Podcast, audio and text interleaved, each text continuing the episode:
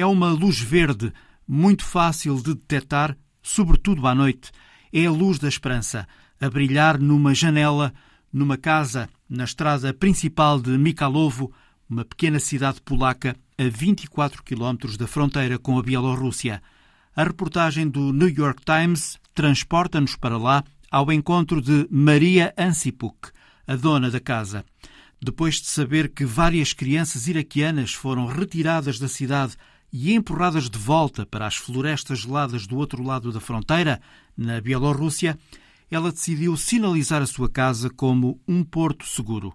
Significa, diz, que a minha casa é um lugar seguro para os migrantes pedirem ajuda.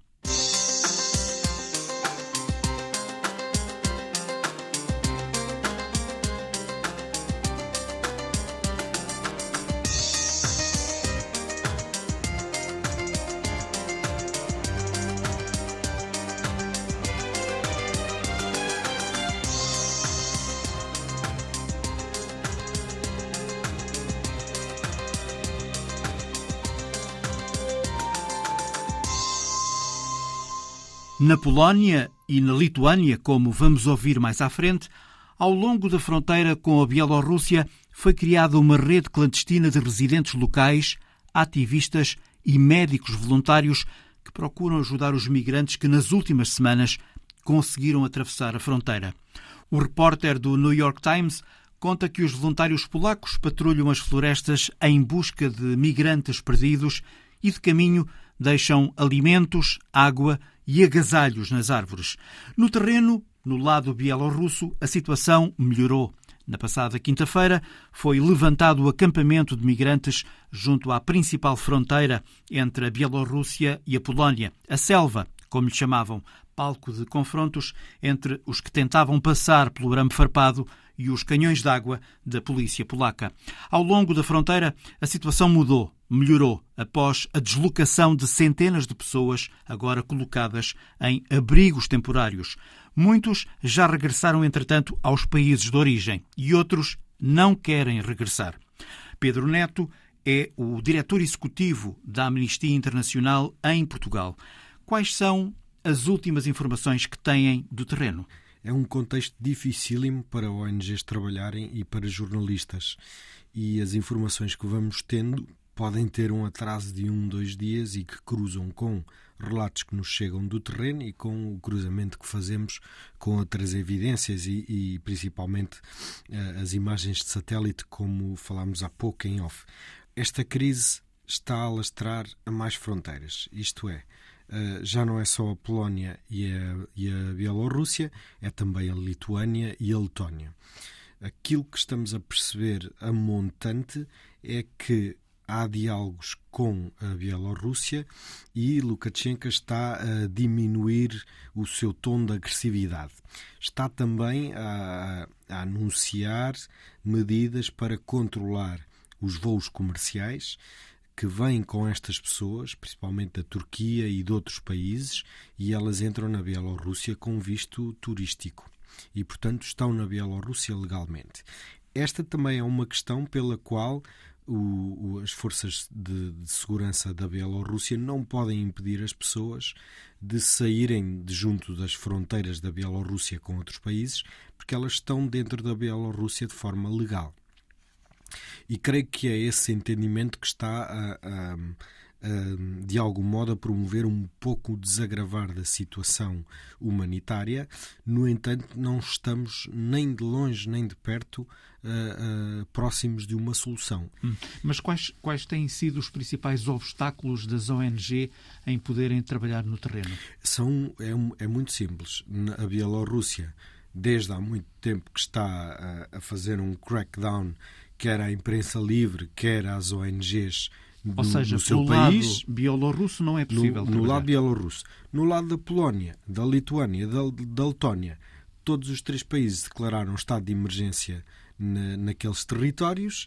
E, portanto, e tomam essas medidas ao abrigo do estado de emergência. Eh, que são medidas que, mesmo no estado de emergência, não fazem sentido e são ilegais e impedem as ONGs e a comunicação social independente de ir ao terreno e de estar presente, quer a, a mostrar-nos a verdade da parte de, da imprensa, quer a, nesta, neste auxílio, nessa assistência humanitária de emergência nas ONGs de assistência, quer nas verificações nas ONGs como a Amnistia Internacional, que monitorizam o espaço dos direitos humanos e, e trabalham para que ele se cumpra.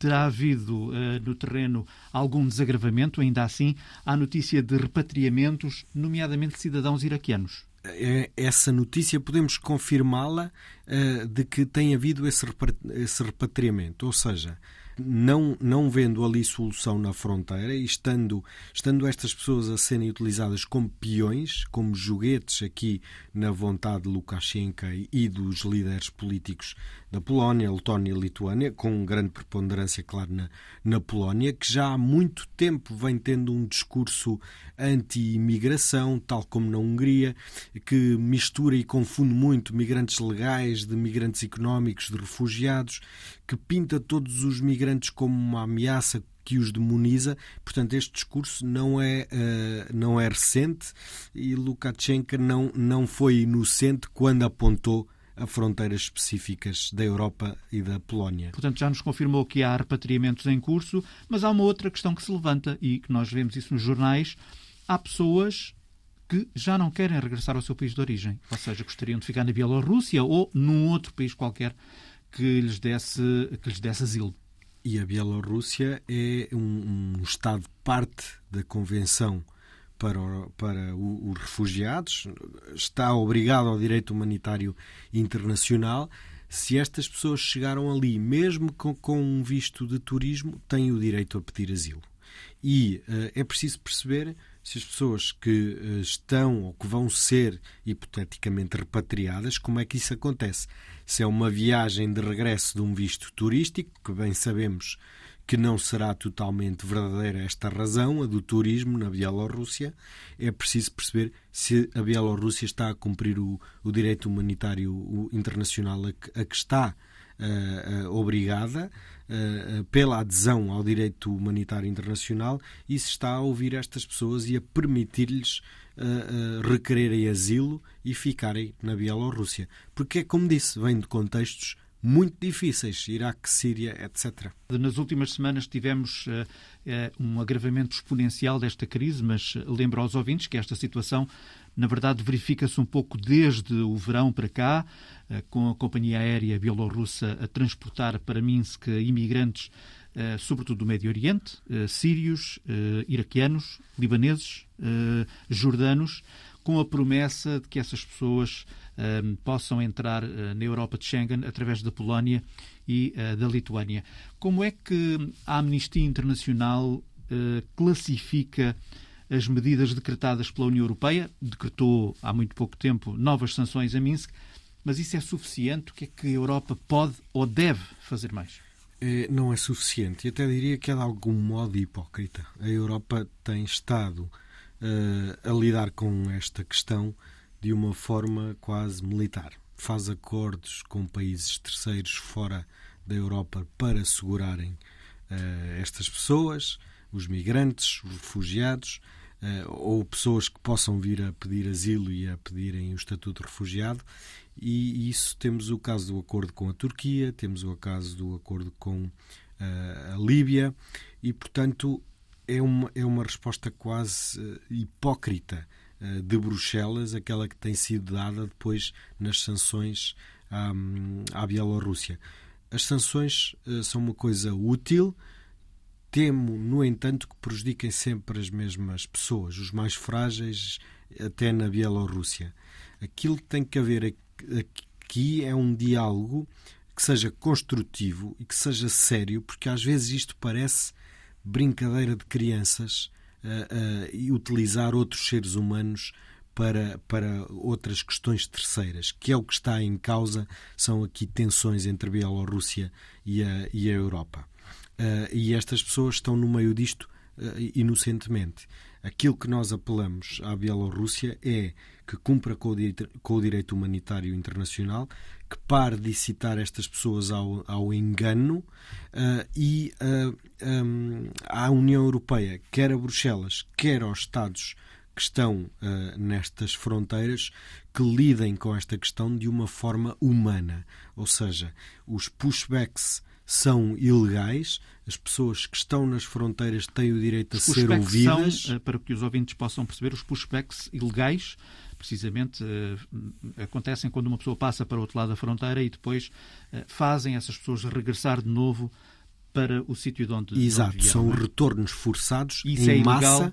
É ilegal, uhum. porque as pessoas estando num território têm o direito de ser ouvidas a sua razão, porque é que estão ali, uh, o, que, é que necessitam, o próprio direito humanitário. Refugiado, ou é? precisamente, for, é? e, esse processo, e, e, tem que ser ouvidas, esse processo ser analisado, e, e, e, se não tiverem razões para esse pedido, então sim, há um retorno, se tiverem razões, já há uma obrigação de, de, acolhimento e de ajuda humanitária. E, portanto, estes pushbacks, estes fenómenos de retorno em massa, por si só, operacionalmente e logisticamente, não é possível fazer um retorno em massa de pessoas. Isso mostra que não foram ouvidas.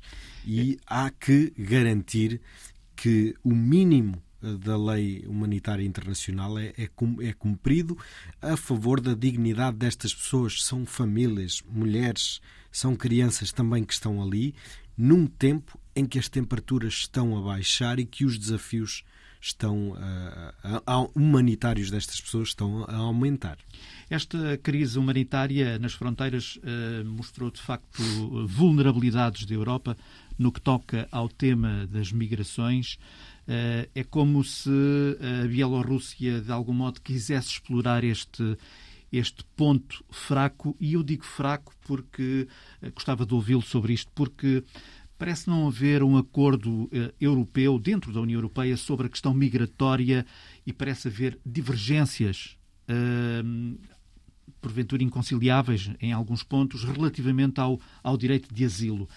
Será possível, no futuro, futuro próximo, a União Europeia encontrar um acordo comum sobre estas matérias? Uhum. Eu, eu uh, sou por natureza otimista neste aspecto, não. Tenho visto líderes Portanto, políticos. Acha que acho que vai ser muito difícil. Vai ser difícil. No quadro presente vai ser impossível. Isto porque há líderes políticos que hum, são ignorantes. A palavra é forte, mas é assim. São ignorantes daquilo que é o direito humanitário internacional e são ignorantes daquilo que são as obrigações dos Estados ao abrigo deste direito humanitário internacional. Uh, além da ignorância sobre estas matérias, calculo que até tenham pequena memória sobre aquilo que é a história da Europa, porque nós também precisamos deste, desta legislação quando ela ainda nem, nem existia, veio mais tarde, no âmbito da Segunda Guerra Mundial. Há aqui uma outra perspectiva que, eh, além da ignorância, agora falo da esperteza, que também é uma palavra forte. Estas matérias das migrações primeiro lugar, Lukashenko sabe disso, das divisões que isto causa na Europa, e é com isso que ele joga. Em segundo lugar, estas divisões ou este discurso populista tem sido aproveitado por líderes políticos populistas. Uh, a Hungria, uh, Orbán, desde 2015, uhum. que Uh, um, deliberadamente confunde o seu eleitorado demonizando migrantes misturando uh, migrantes legais, económicos, refugiados, como já referimos. Colocando uh, tudo no mesmo saco. Coloca tudo. O objetivo é confundir e meter medo. Uh, o Orbán chegou mesmo a dizer que a identidade húngara está em risco. não faz sentido. E nós portugueses é muito fácil percebermos isto. Somos um povo de migrantes, fomos para vários países do mundo, não consta que tivéssemos alterado a cultura de nenhum país para onde fomos. E, portanto, as migrações são um fenómeno de inculturação.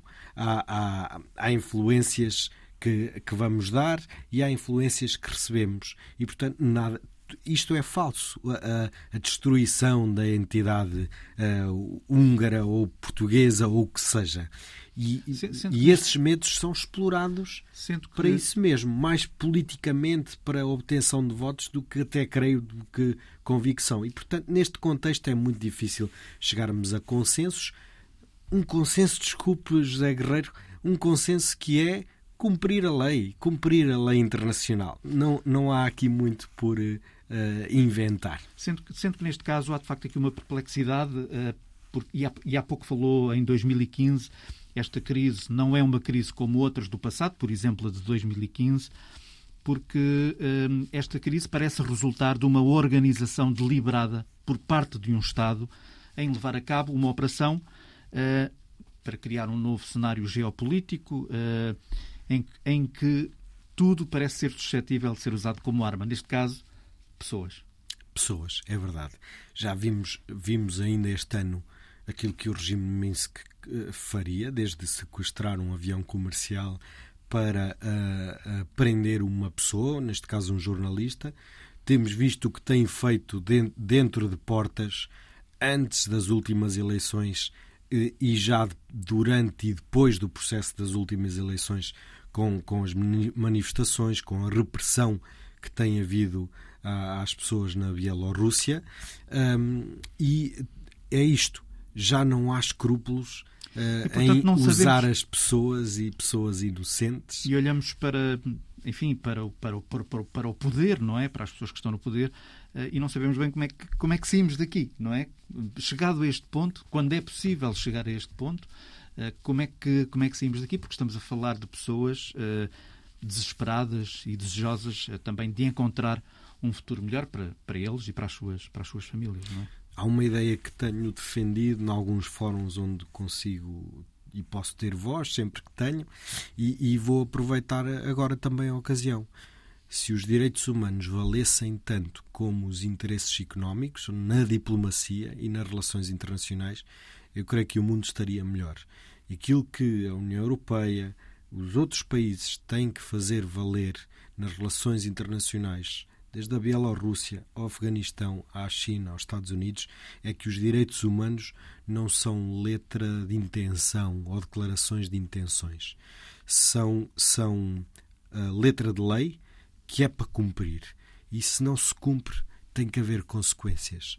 Mas infelizmente, José Guerreiro, eh, bem sabemos que o interesse económico é ainda, sobretudo, o grande valor das relações internacionais e enquanto não houver outros valores, como os direitos humanos, a terem o mesmo peso em cima da mesa, creio que não haverá muitas mudanças. Se algum líder político me estiver a ouvir, fica para reflexão, oxalá uh, uh, o influencie a que estes valores possam estar mais em cima da mesa, porque eu acredito que isso faria a diferença. Pedro Neto, o diretor executivo da Amnistia Internacional em Portugal. Estamos a falar de pessoas de países como o Iraque, a Síria, Afeganistão, Líbano.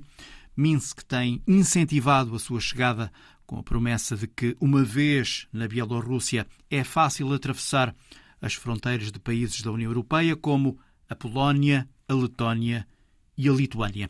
Ora, na Lituânia estão os enviados do Jornal Público, Miguel Manso e João Ruela Ribeiro. João, conseguiram chegar relativamente perto da fronteira entre a Lituânia e a Bielorrússia. O que encontraram? Uh, sobretudo obstáculos. Foi sobretudo obstáculos porque uh, existe, um, desde a semana passada, desde o início do mês, uma, um estado de emergência na zona fronteiriça toda. Uh, são 600 e tal quilómetros de fronteira entre os dois países. Um, e esse estado de emergência limita fortemente a, a circulação nesse, nessa área. Os jornalistas uh, só, só pode entrar quem, quem é habitante, não é? Quem, quem, quem, mora ali, tem um comprovativo, e, e quem tem propriedades, pronto, é, é altamente. E claro, as forças de segurança. Uh, os jornalistas têm que, que fazer uma, um pedido para, junto da Guarda Fronteiriça e do Ministério do Interior, e mesmo assim é um pedido muito limitado, porque é preciso dizer para que sítio, em que sítio é que, é que se vai andar e de que horas a que horas. É um máximo de 5 horas, portanto é altamente limitado. E não se pode chegar uh, a menos de um quilómetro da fronteira, portanto, basicamente nunca vês, nunca vês uh, a fronteira, que é, é, que é, que é o ponto fulcral disto tudo, não é? Onde se passa onde, onde uh, as pessoas que estão do lado da Bielorrússia tentam chegar e depois onde são impedidas de chegar ou são, ou são uh, algumas uh, se, se, estiverem apresentarem fragilidades, algumas são levadas para, para campos para serem tratadas, para, para lhes darem assistência, mas a maioria são, são empurradas para o lado de lá. É, isto, isto, era, isto, é, isto era o que estava em vigor até, até hoje. E isso mudou hoje. Uh, alteraram essa, essa regra para uh, apenas 100 metros, ou seja, já pode chegar, não pode chegar a menos de 100 metros da fronteira. Passou de 1 km para 100 metros. Acredito que isso tenha alguma coisa a ver com, com o que se está a passar também do lado da Bielorrússia, que é das notícias. Isso quer, quer dizer que houve, houve um desagravamento uh, do lado bielorrusso relativamente aos migrantes, que uh, alguns deles já foram retirados e, e, voltaram para trás. É isso? Exatamente. Eu, eu, ehm, eu acho que o, pronto, o governo foi bastante criticado por todo esse secretismo à volta da, da fronteira, a falta de acesso, não só de jornalistas, mas também de organizações humanitárias, que é uma coisa muito importante.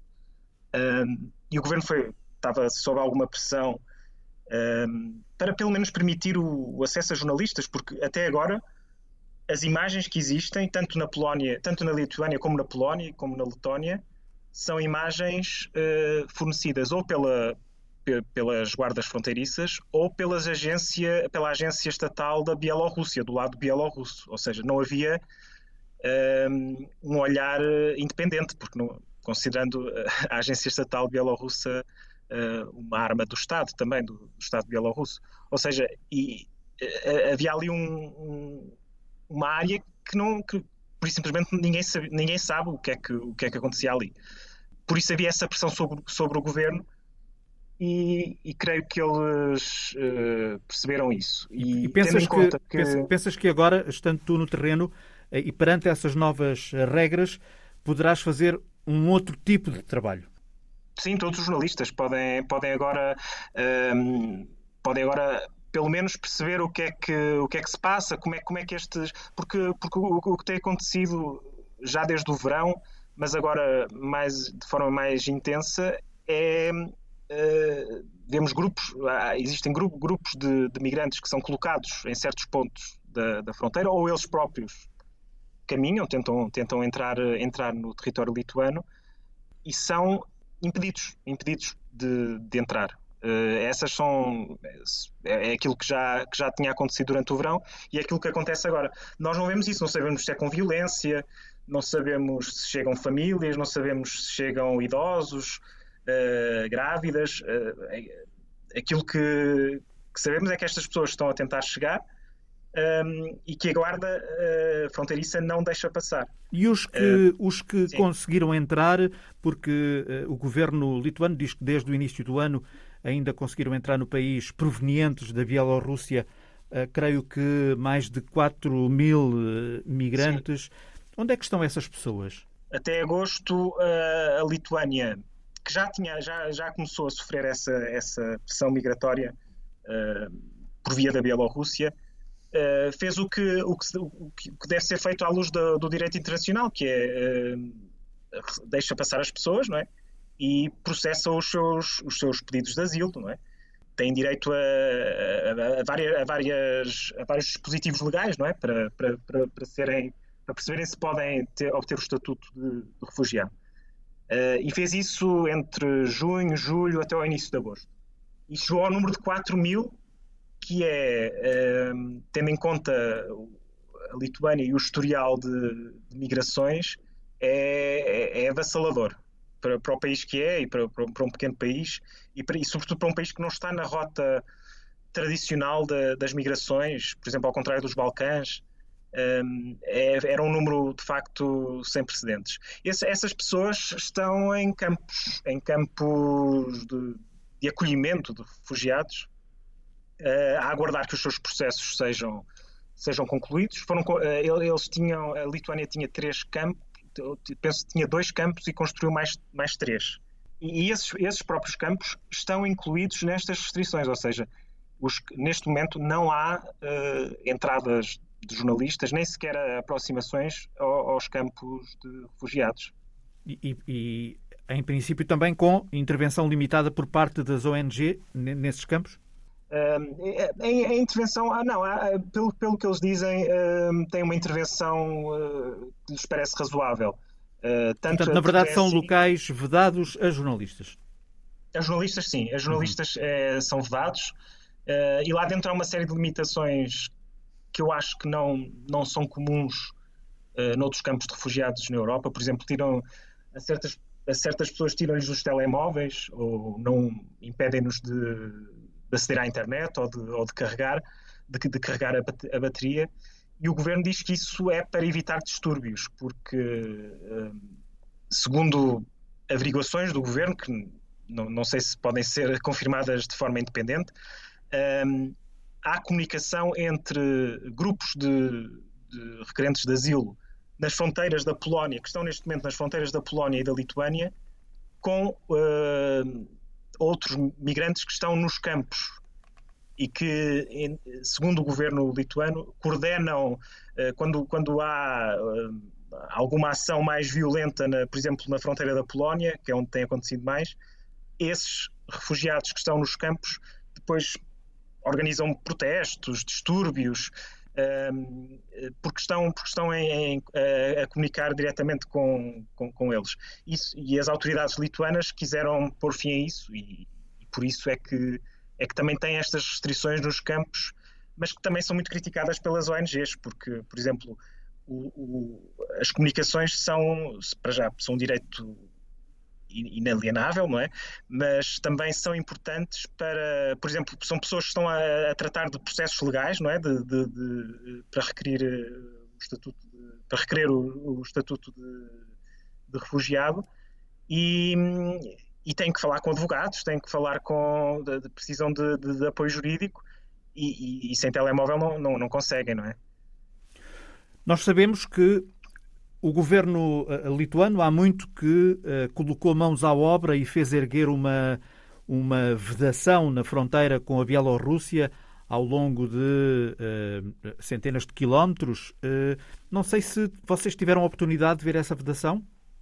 Lá está, como, como, é, é, como não, não, é não era possível chegar a um quilómetro da, da, da fronteira, claro, claro. Não, não, era, não era possível vê-la claro. vê bem. Vê-se Vêm-se obras, ela está em construção neste momento. É um tipo de imagem que talvez o governo lituano não queira também ver uh, que seja que corra mundo, não é? No fundo, que, que, que, que seja muito divulgada, uh, embora o governo uh, considere fundamental a construção do, do, do muro, do, de uma vedação. Uma, uma vedação. vedação considera fundamental porque, porque neste momento a Bielorrússia é, um, é, é, é considerada um vizinho hostil e, e, com o qual não, não se pode lidar como, como se lida numa relação entre dois Estados normais. E essa é a visão aqui. Como é que a população lituana olha para esta crise? É difícil eh, generalizar, mas há um, é preciso dizer que há um trabalho intenso e meritório de, de pessoas que, que, tentam, que tentam fazer o que podem para, para minorar a, a, as condições, as más condições em que os refugiados chegam. Porque, porque temos que pensar, temos que, temos que nos, que nos colocar, se calhar, também na, na, na, na pele do, dos, do, dos migrantes, que é, que é o seguinte: eles, uma parte considerável ainda, consegue furar esta esta, esta barreira, não é? Esta, esta barreira não só física, mas também uh, de patrulhas. E muitas vezes chegam, nem sabem bem se estão na Lituânia, se estão na Polónia, uh, chegam a, a, a qualquer sítio com, com carências, com, com, sem, a precisar de medicamentos, de comida, etc. E muitas vezes são estas, são estas pessoas, estas agências que, que podem, podem ir ter com eles e, e ajudar de alguma forma. Às vezes, às vezes basta levar um carregador de bateria do telemóvel. Às vezes é, é, é a ajuda que, que é mais necessária naquele momento. Mas não diria que, que isto seja um, um sentimento maioritário uh, na, na, população lituana. Na verdade, o governo, quando alterou uh, a política de, para lidar com esta crise, uh, em agosto, em que passou de facto a impedir a entrada de pessoas no, no país através da, da Bielorrússia, fê-lo também um pouco pressionado uh, pela população, pela, pela maioria da população. Uh, houve protestos, tanto na, entre as pessoas que moravam perto da fronteira, porque viam uh, centenas de pessoas a chegar todos os dias e queixavam-se daquilo, não estavam habituadas, achavam que era, que era uma invasão, que era, que, enfim, tudo aquilo que, que, que lhes passava pela cabeça uh, e começaram, começaram a exigir medidas mais musculadas ao governo.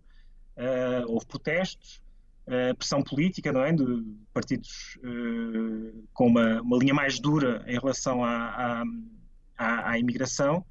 E, e também há, é, é, um pouco difícil não, não, não falar também da, do quão pouco habitual é para, para os países, sobretudo aqui os bálticos, uh, o quão pouco habitual é também lidarem com, com, com pessoas do, do, Médio Oriente, de, do, da África, uh, porque uh, são, são sociedades. As, as, as, clivagens étnicas que existem são entre povos eslavos, quanto muito. ou seja, a diversidade é uma diversidade muito contida, a diversidade social. E, e por isso surgia uma desconfiança entre em relação a muçulmanos, por exemplo, um, e, e, isso é algo que, que também é, torna complicado uh, esse, qualquer esforço de integração, é, essa, essa, é, a existência dessa desconfiança na, na sociedade. E mesmo falta de, às vezes, de conhecimento e de contacto com, com, com, com outras culturas. E daí que, que tudo isto contribui para também o governo ter esta resposta musculada, não é? João Ruela Ribeiro e o repórter fotográfico Miguel Manso são os enviados do Jornal Público à Lituânia. Sírios, iemenitas e iraquianos deixaram de poder comprar bilhetes de avião para viajar da Turquia para Minsk, a capital da Bielorrússia. A medida foi desencadeada pela própria companhia aérea turca, depois de ter sido acusada, nomeadamente pela Polónia, de facilitar o trânsito de migrantes para a Bielorrússia. José Pedro Tavares é o correspondente da Antena 1 na Turquia. José Pedro, como é que o governo turco e a Turkish Airlines eh, receberam e responderam a esta acusação?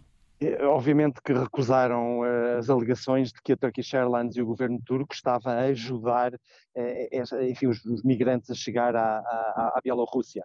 É verdade que a Turkish Airlines sempre teve dois voos diários de Istambul para, para Minsk. É verdade que muitos dos migrantes terão chegado a Minsk através da, da Turkish Airlines, com bilhetes regulares, como clientes regulares, até porque a Turquia é o país do mundo que mais refugiados e imigrantes tem, mais de uh, eh, 4 milhões. Esse acolhimento de refugiados justifica o facto da Turquia ter sido arrastada para esta crise? A Turquia tem sido arrastada para esta crise, tendo eh, relativamente pouco a ver com ela. Passa-se a 3 mil quilómetros de distância. Mas tem sido arrastada por duas razões. Em primeiro lugar, eh, este padrão que vemos na Bielorrússia, eh, um, um, enfim, um presidente autocrático a utilizar migrantes um, na, nas suas querelas políticas com a União Europeia, porque é isso que se trata na Bielorrússia. Lukashenko certamente está a utilizar esta crise eh, como resposta às sanções que foram impostas eh, pela União Europeia a, a si próprio e ao seu regime. Este padrão já foi utilizado por Erdogan eh, e pela Turquia no passado, nomeadamente na fronteira grega, um, utilizando esta arma dos refugiados para conseguir ganhos, ganhos políticos. Um, por outro lado, de facto, sendo um, uma ponte, um país de trânsito entre o Oriente, entre o Médio Oriente e a Europa, e tendo tantos refugiados, albergando tantos refugiados, é inevitável que quando haja uma crise de, de, refugiados e uma crise de, de, migração, a Turquia venha, venha à baila eh, e, e, as pessoas apontem também o dedo para, eh, para a Turquia. Mas para além da, utilização da Turkish Airlines eh, como uma porta de entrada na Bielorrússia, a Turquia de facto não tem grandes culpas nesta particular crise de refugiados na fronteira entre a Bielorrússia e a Polónia. José Pedro Tavares. Extrema-direita 2.0 é o nome do novo livro do historiador Stephen Forti, investigador do Instituto de História Contemporânea da Universidade de Lisboa e professor associado da Universidade Autónoma de Barcelona, onde está por estes dias.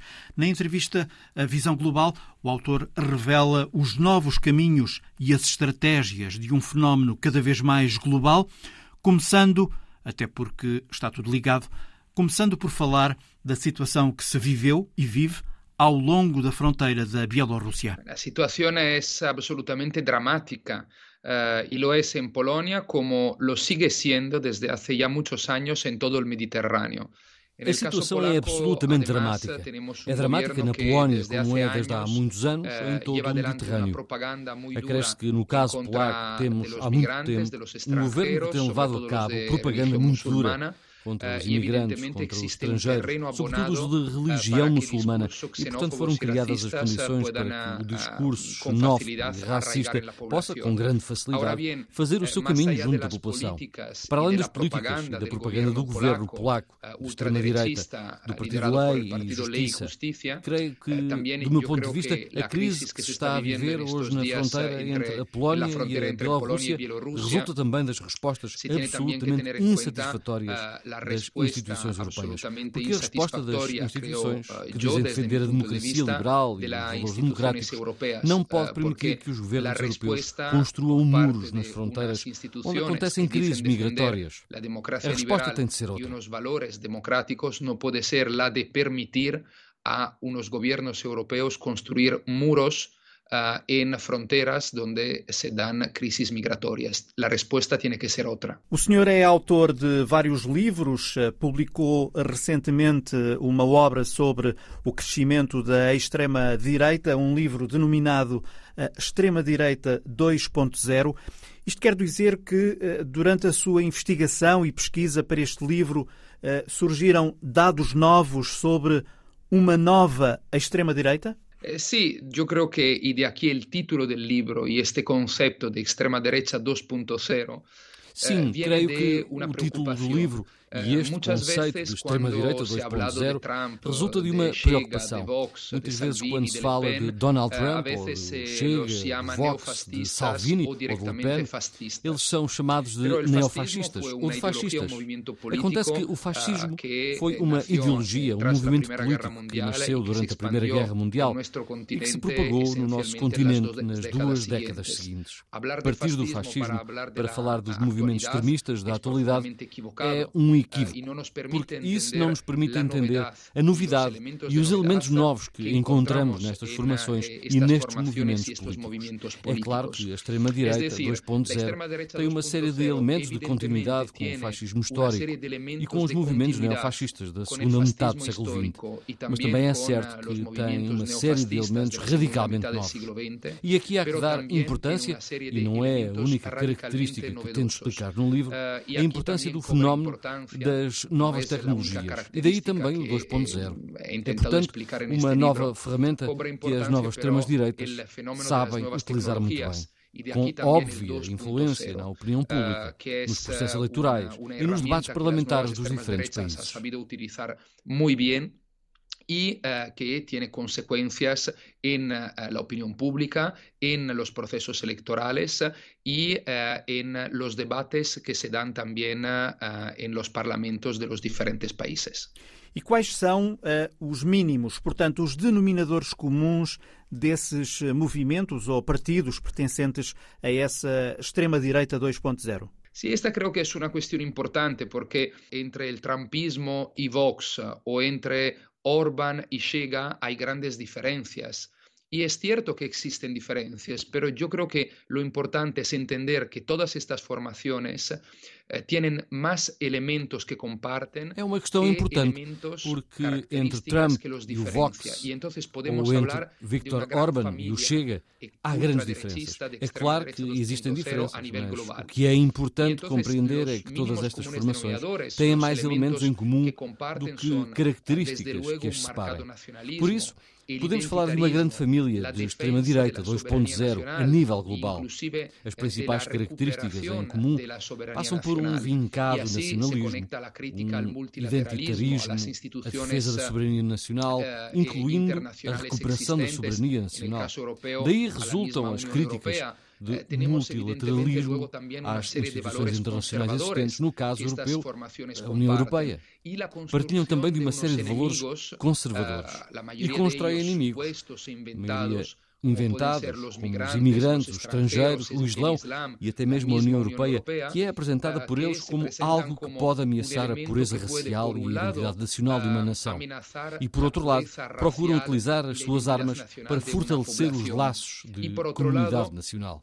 Diria que estas são algumas das principais características, mas também podemos falar do anti-intelectualismo que estes movimentos fomentam quando tentam apresentar um passado dourado, uma Arcádia feliz, à qual dizem que é possível regressar.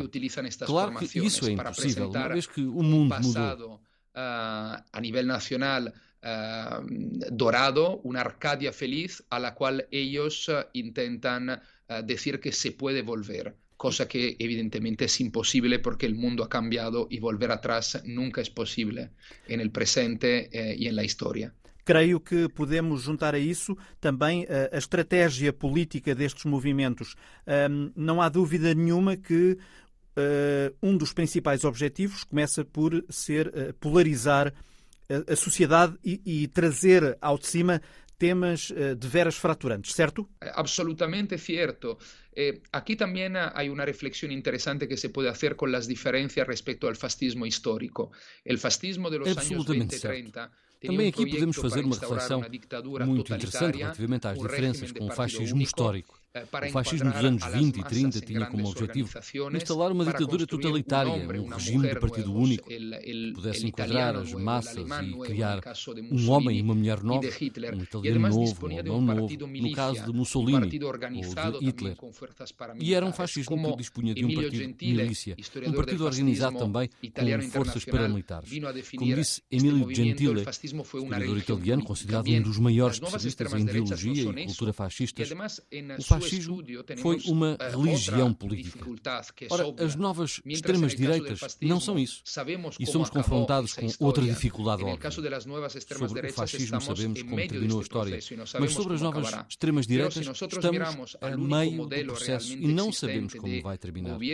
Mas se olharmos para o único modelo, que é realmente de ultradireita, como no caso da Hungria, de Viktor Orban, observamos que estas formações não querem transformar-se em ditaduras totalitárias, mas sim em democracia iliberal, como disse o próprio Orban. Quer dizer, esvaziar as democracias liberais, amputando direitos e manter o poder através de expedientes, como o clientelismo e a construção de uma oligarquia ligada ao partido. É isto que se está a passar na Hungria e é um exemplo que a atualidade nos dá sobre estas formações políticas. Mas há outro, relacionado com a sua pergunta. Os politólogos chamam-lhe a janela de Overton, uma teoria política que descreve como a percepção da opinião pública pode ser mudada tornando aceitável aquilo que há 5, 10 ou 15 anos era considerado inaceitável no debate público, no debate político. E é isto que estão a fazer as ultradireitas. E conseguem, polarizando as sociedades em temas fraturantes que ultrapassam as clivagens clássicas entre a esquerda e a direita, o aborto, o feminismo, os direitos dos imigrantes, e são precisamente estas questões que abalam a sociedade, abrem feridas numa sociedade que é multicultural. Eh, el feminismo, los derechos eh, a los migrantes o al colectivo LGTBI. Y eh, justamente estas cuestiones crispan la sociedad, abren grietas en una sociedad que ya es multicultural. E no que diz respeito à democracia em si, ehm, nós sabemos que estes movimentos, além dos programas económicos, não negam formalmente a democracia, tal como ela existe, mas criticam-na. Eh, que tipo de democracia defendem, eh, se é que defendem, eh, estes movimentos? Es cierto, eh, no critican en todo la democracia, eh, critican la democracia liberal y ahí tenemos el caso de Orban que lo ha explicitado muchísimo con la expresión que antes mencionaba de democracia iliberal. É certo, eh, não criticam a democracia, criticam a democracia liberal e, neste caso, vale a pena voltar a citar Viktor Orban, que utilizou a expressão democracia iliberal. A Hungria é formalmente uma democracia, mas os institutos que estudam estas questões definem a Hungria como tendo um sistema híbrido. Não é uma ditadura autoritária, mas também não é uma democracia plena. Quer dizer, Na Hungria existem eleições, existem partidos da oposição, existe formalmente a liberdade de expressão, mas por um lado vemos que o eh, poder tem modificado as leis e o sistema dos colégios eleitorais para favorecer o partido do governo. Por outro lado, a oposição não tem as mesmas ferramentas e não tem à disposição os meios de comunicação nem a liberdade do partido do governo. E por outro, 90% dos meios de comunicação da Hungria são controlados diretamente pelo governo ou por oligarcas muito próximos de Orban. Portanto, é uma democracia até certo ponto. E é para este modelo de democracia que estão a olhar a maioria das extremas-direitas 2.0, desde o Vox ao Chega e muitas outras formações que surgiram nos últimos anos na Europa. A maioria das formações de extrema-direita 2.0, desde Vox e Chega ou muitas outras formações que han surgido nos últimos anos em Europa. O historiador Stephen Forti, o livro Extrema-Direita 2.0 aguarda tradução em português, mas já pode encontrá-lo nas livrarias em castelhano. Este domingo, os chilenos escolhem um novo presidente.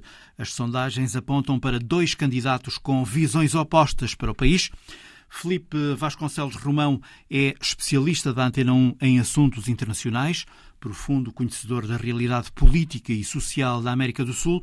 Felipe, é grande a incerteza. Devemos recordar que quando, antes, alguns meses antes do início da pandemia, começou a, a ter lugar uma mobilização, começou a notar-se uma mobilização clara de uma parte da sociedade chilena a favor de uma, de uma, de uma maior, de políticas que implicassem ou que permitissem uma maior igualdade na distribuição, na distribuição do rendimento. Eh, continua a haver uma ausência de um Estado social estruturado no Chile, continua a haver uma ausência de uma oferta pública eh, clara em termos de saúde e em termos de educação, Uh, e isto permitiu uma mobilização e levou a que, sobretudo, camadas mais jovens perguntassem ou questionassem a sociedade, questionassem os líderes políticos pela, acerca da razão que os tinha levado a não desenvolver políticas sociais e políticas de distribuição ao longo de três décadas de, de, de resultados económicos tão favoráveis, resultados de crescimento económico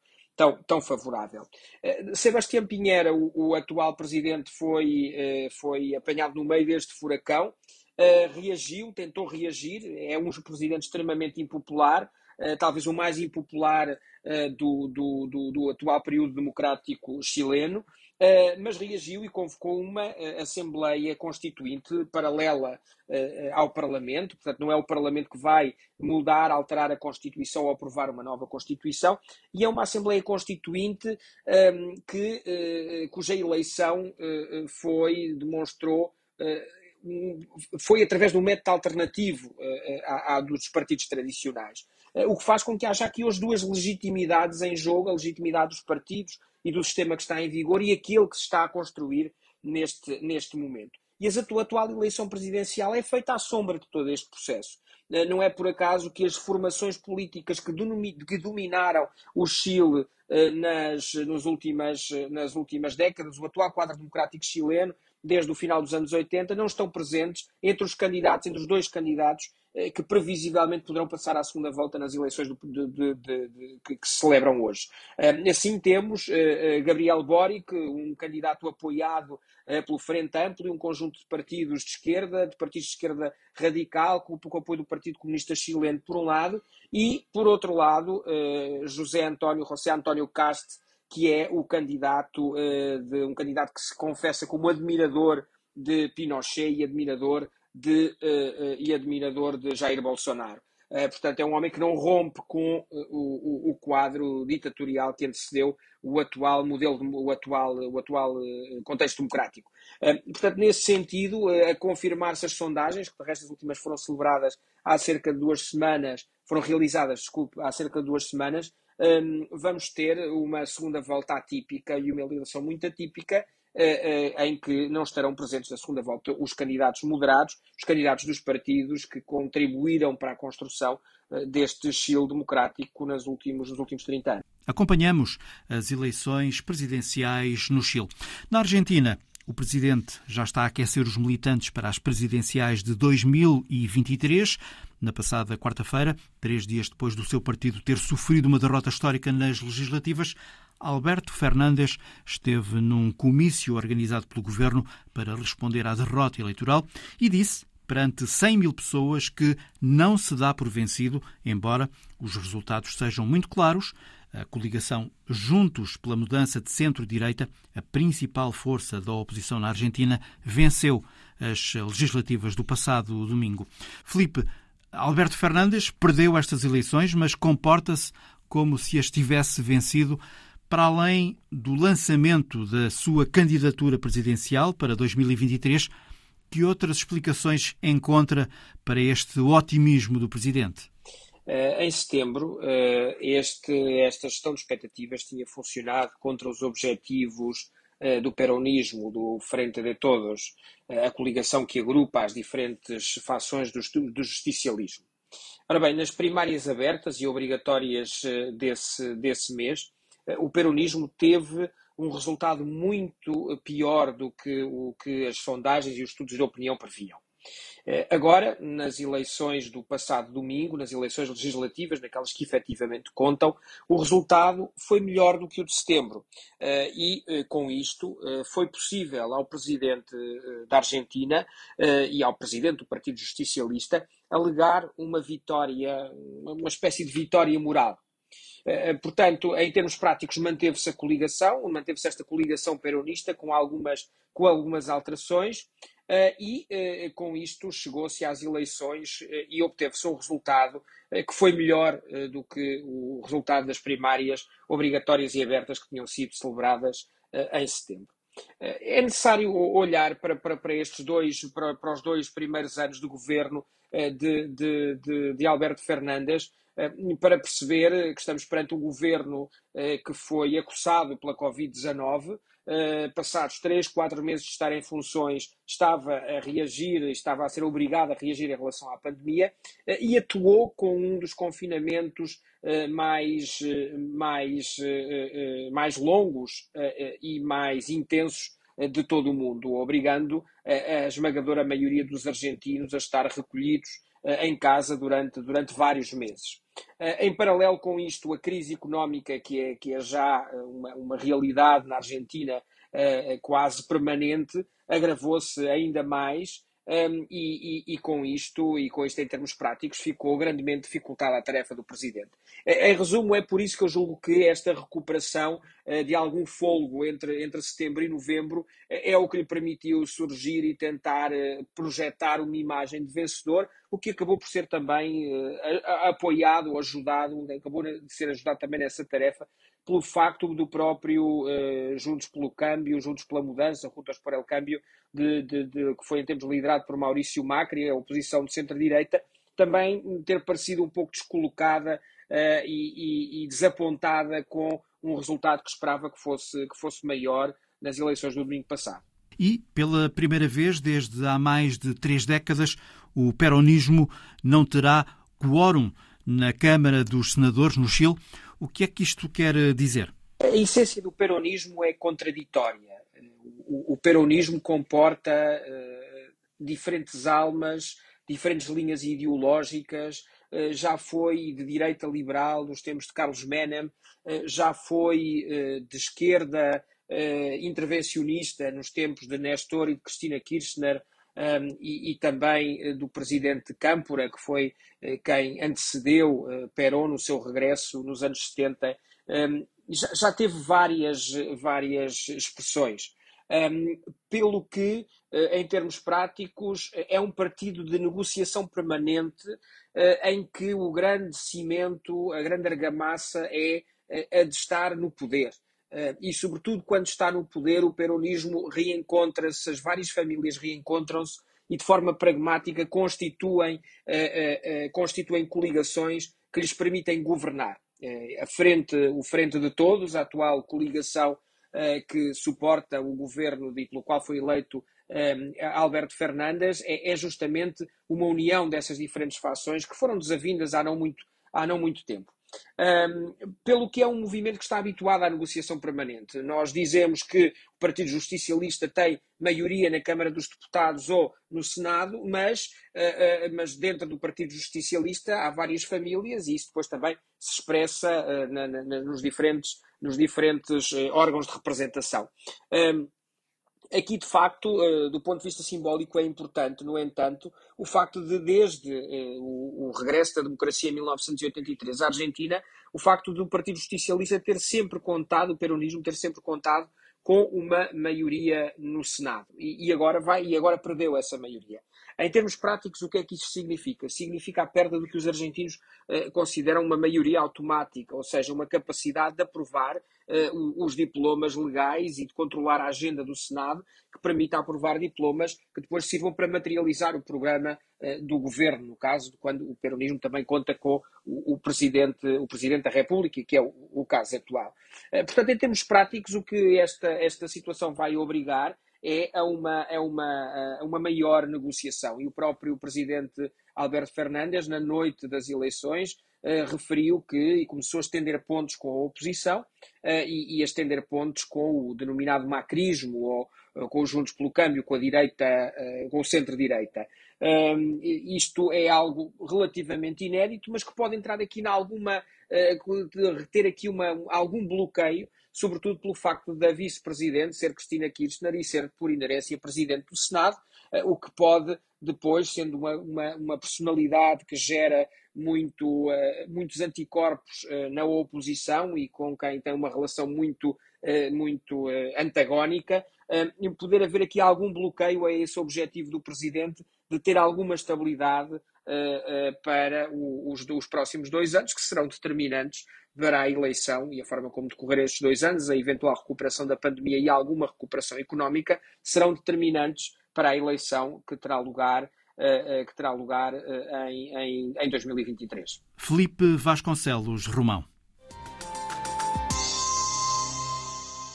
Os burros são trabalhadores, são submissos, dóceis e, na história que lhe vamos contar a seguir, com a nobre tarefa de ajudar à limpeza de uma cidade medieval turca e por isso são musicalmente recompensados. É a história da semana de Alice Vilaça.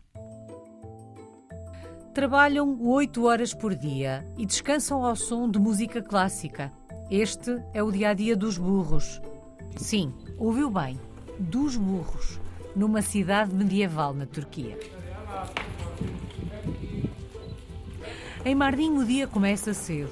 O sol espreita no horizonte e os burros dão assim início à jornada de trabalho na recolha do lixo. Guiados por trabalhadores da cidade, os animais carregam sacos de lixo pelos sinuosos e estreitos becos construídos num penhasco com vista para o que antes era a Mesopotâmia, a 60 quilómetros da Síria. Os burros são usados na limpeza da cidade há séculos. Sem eles, dizem que não seria possível fazer este trabalho. Com nomes como Gadar, em português cruel, ou Cefo, o indulgente, ou Bozo, o pálido, nomes que refletem as personalidades e características dos animais. Os cerca de 40 burros têm estatuto de funcionários municipais. Trabalham 8 horas por dia, com pausa para o almoço. gündüz yani 11'e kadar 11-2 arası istirahat ediyorlar. No início do século XX, quando Mardin tinha apenas 20 mil pessoas, os burros carregavam as cinzas produzidas a partir de aquecedores de madeira e carvão. Hoje, só a Cidade Velha tem 60 mil moradores. E por dia é necessário recolher 10 toneladas de resíduos.